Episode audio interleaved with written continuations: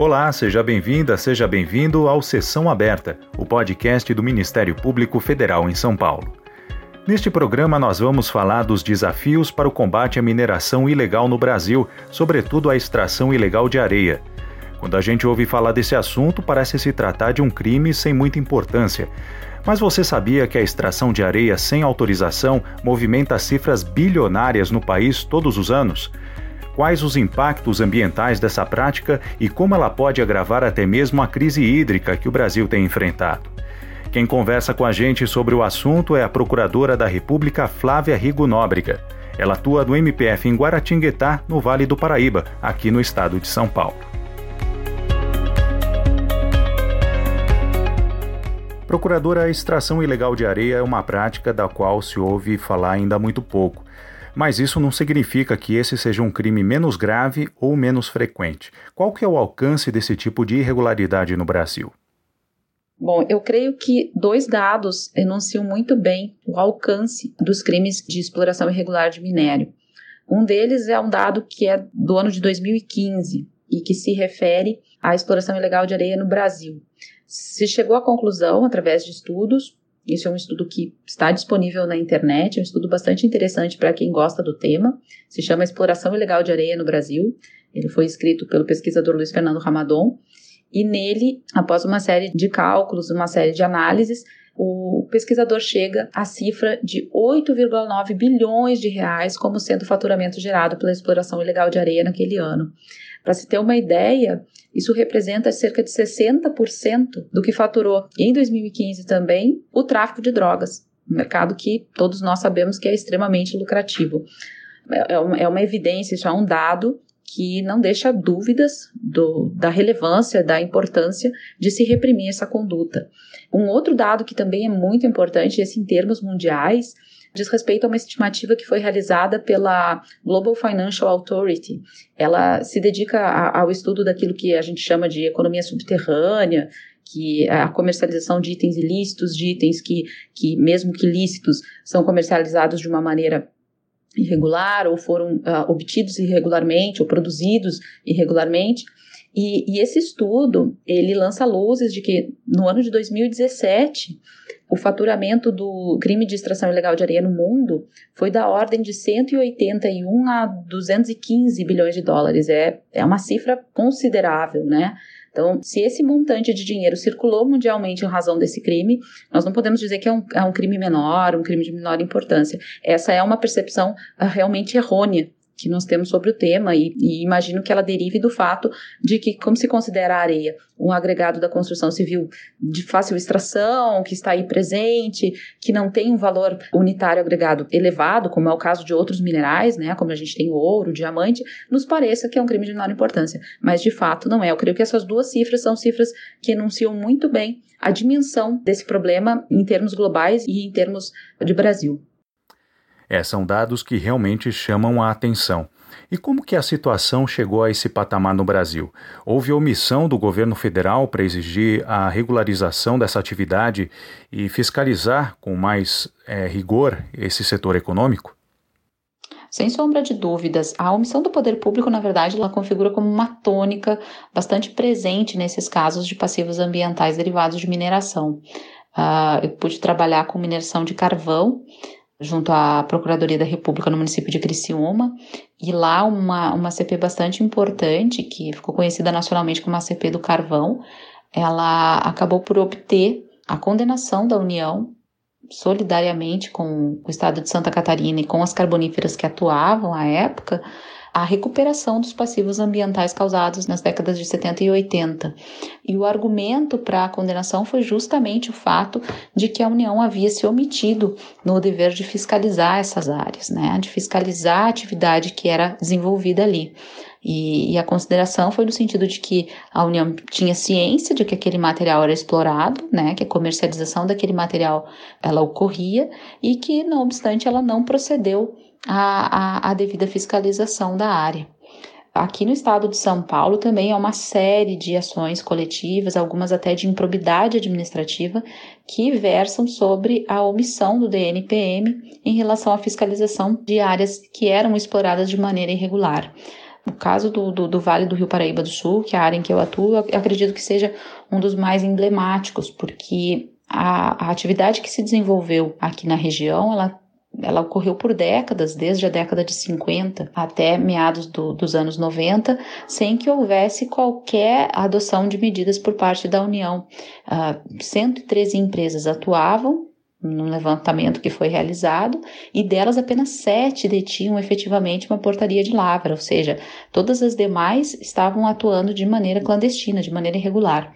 E o que chama mais atenção nesse caso é que, uma vez constatada essa irregularidade, instado o órgão minerário a agir, no caso, a paralisar essas atividades, a autuar essas empresas, o que ocorreu foi justamente o inverso.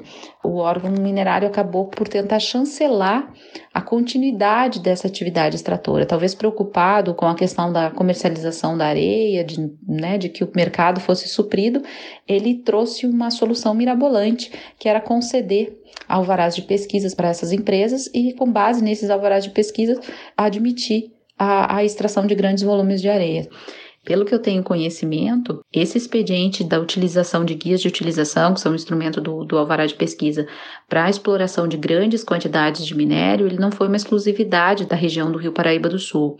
Essa mesma estratégia foi adotada pelo DNPM com relação às regiões do Rio Piracicaba e do Vale do Ribeira. Essa prática ela só cessou através de uma liminar que foi obtida numa ação de improbidade administrativa ah, promovida na capital, impedindo que o DNPM expedisse novas guias de utilização e de que renovasse as que estivessem por vencer. E a partir daí é que o setor passou a ter uma regulação um pouco mais uh, efetiva e também uma interlocução maior entre o órgão minerário e a CETESB, né, que é o órgão ambiental competente. Uhum. Quais são os prejuízos ambientais envolvidos com a extração ilegal de areia? Uh, bem, antes de mais nada, é, é, é preciso destacar que a extração ilegal de areia ela gera danos de duas ordens. Nós temos o dano patrimonial, que é causado pelo fato de que é usurpado o minério, né, que é um bem da União, e temos os danos ambientais. Com relação aos danos ambientais, uh, muitas vezes nós nos deparamos com danos que são irrecuperáveis, danos de grande monta, de grande extensão. Isso se deve ao fato de que a extração de areia, pela sua própria natureza, ela se opera em áreas muito sensíveis, né? A extração de areia ocorre ao longo do curso dos rios, uh, geralmente na, na, nas planícies aluviais, que são esses depósitos de sedimentos ao longo de várias eras geológicas, e são áreas justamente com um intercâmbio hídrico muito uh, significativo, né, com o curso desses rios que alimentam, e, e portanto acaba sendo pela área na qual a atividade se desenvolve, uma, uma atividade bastante impactante. É, é bastante comum aqui no estado de São Paulo se vê ao longo do, do, curso dos rios aquelas grandes lagoas formadas, né? Essas lagoas, elas ocorrem porque aqui no estado de São Paulo, o método prevalente de extração de areia é o método da cava inundada. Uh, é por esse método, ao longo ali do, do curso do rio, nos, nos locais em que há deposição de areia, é efetuada uma escavação.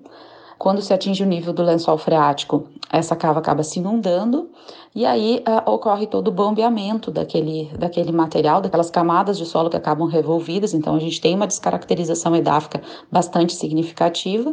Esse material é bombeado, esse material é peneirado, há toda uma análise granulométrica e a, a areia acaba sendo extraída. Aquilo que não constitui minério a ser explorado, né, que não constitui areia, retorna para essa cava.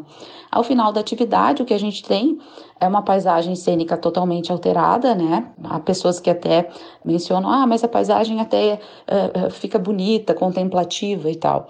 Mas o que ocorre é que nós criamos ali lagoas formadas por, por sedimentos, né, desse, desse solo que foi revolvido, que uh, muitas vezes não detém condições de uso futuro. Na verdade, uh, são áreas que foram tão impactadas que não conseguem retornar ao status quo ante. Uh, há uma problemática bastante grande uh, relacionada à questão do uso futuro dessas cavas. Né? Uh, já se tentou medidas como a piscicultura, a criação de áreas de lazer, também uh, o preenchimento dessas cavas com rejeitos da construção civil, que seriam em tese rejeitos inertes. Uh, várias tentativas têm sido feitas. E, e, aqui, pela experiência da, da região do Vale do Paraíba, é possível dizer que não é uma, uma medida tecnicamente uh, fácil, é uma medida bastante complexa e, e nem sempre se consegue com que aquela área, depois de toda aquela utilização, ela, ela volte a ter alguma serventia para o bem-estar social. E um problema maior, eu diria que não é nem é o problema que é visualmente aferível, é aquele que se encontra oculto, porque ah, essas lagoas elas têm um intercâmbio bastante constante, bastante intenso com as áreas dos rios. Esse intercâmbio hídrico faz com que muitas vezes alguns materiais, alguns contaminantes, até mesmo contaminantes como óleos que são utilizados né, no processo de, de, de bombeamento, uh, acabem indo para o rio. E geralmente essas áreas que são áreas de extração são áreas nas quais também nós temos um rio que é o rio que efetua o abastecimento da população. Já aconteceu uh, no município de Jacareí o caso de, de extravasamento de, dessa cava. A cava se rompeu porque ela estava muito próxima ao rio e tem toda a retirada ali da mata ciliar, né? Isso acaba favorecendo que haja esse rompimento. E com o extravasamento desses rejeitos, acabou havendo desabastecimento público da população de diversos municípios aí, a jusante do Rio. Uh, então, assim, são questões bastante preocupantes, né, que encerram não, não apenas cuidados operacionais que a empresa extratora tem que ter, mas também uma previsão com relação ao que vai ser feito com essa área após a sua completa descaracterização e sua inutilização para o fim aqui que ela se servia. Uh, a gente tem um comprometimento bastante grande também, uma afetação à, à fauna ali do, do local, né? E também uma questão bastante importante que eu creio que tem sido deixada um pouco ao largo é a questão relativa ao balanço hídrico, né? No momento em que nós temos tantas cavas ao longo do curso dos rios, nós temos um aumento significativo da evapotranspiração. Com isso, a gente está retirando a água que iria para os reservatórios e que serviria ao abastecimento da população. Uh, em tempos de seca, como os que a, gente vive, em tempos nos quais se fala muito em racionamento, eu acho que uma questão que nós vamos ter que começar a nos debruçar acredito que bastante cedo, é a questão relativa ao uso da água, né? Não há uma indenização por parte da empresa extratora com relação à água que é retirada do sistema. E tampouco há uma preocupação em se verificar o quanto nós estamos perdendo desse recurso, que é um recurso tão caro a todos nós. Há muitos estudos, uh, estudos acadêmicos acerca do tema, mas muito pouco no âmbito jurídico, no âmbito técnico tem sido discutido. Então, eu creio que essa é uma questão bastante salutar, que comecemos a, a refletir um pouco mais sobre a extensão do problema e não apenas a, na questão de que houve uma alteração da paisagem, uma alteração cênica daquela área. Nós temos que pensar um pouco mais além, um pouco mais voltados para aqueles problemas que não são aparentes, mas que são efetivamente aqueles que redundam em uma perda da qualidade ambiental, uma perda da qualidade de vida né, das nossas populações. Uhum, sem dúvida. Bom, se a atuação do poder público não é suficiente para fazer prevalecer a lei, Muitas vezes esses casos de extração ilegal precisam ser judicializados para que se encontre uma solução. Quais são os desafios que o Ministério Público enfrenta para que processos judiciais sobre esse tema sejam bem-sucedidos? Sem dúvida, os desafios são muitos, né? Além de questões probatórias que são comuns a todo e qualquer caso, né? A própria a dificuldade na definição da autoria, a definição da extensão das responsabilidades de cada infrator, a compreensão da cronologia dos fatos ali naquele local, nós temos muitas questões que são específicas, questões de ordem técnica, né?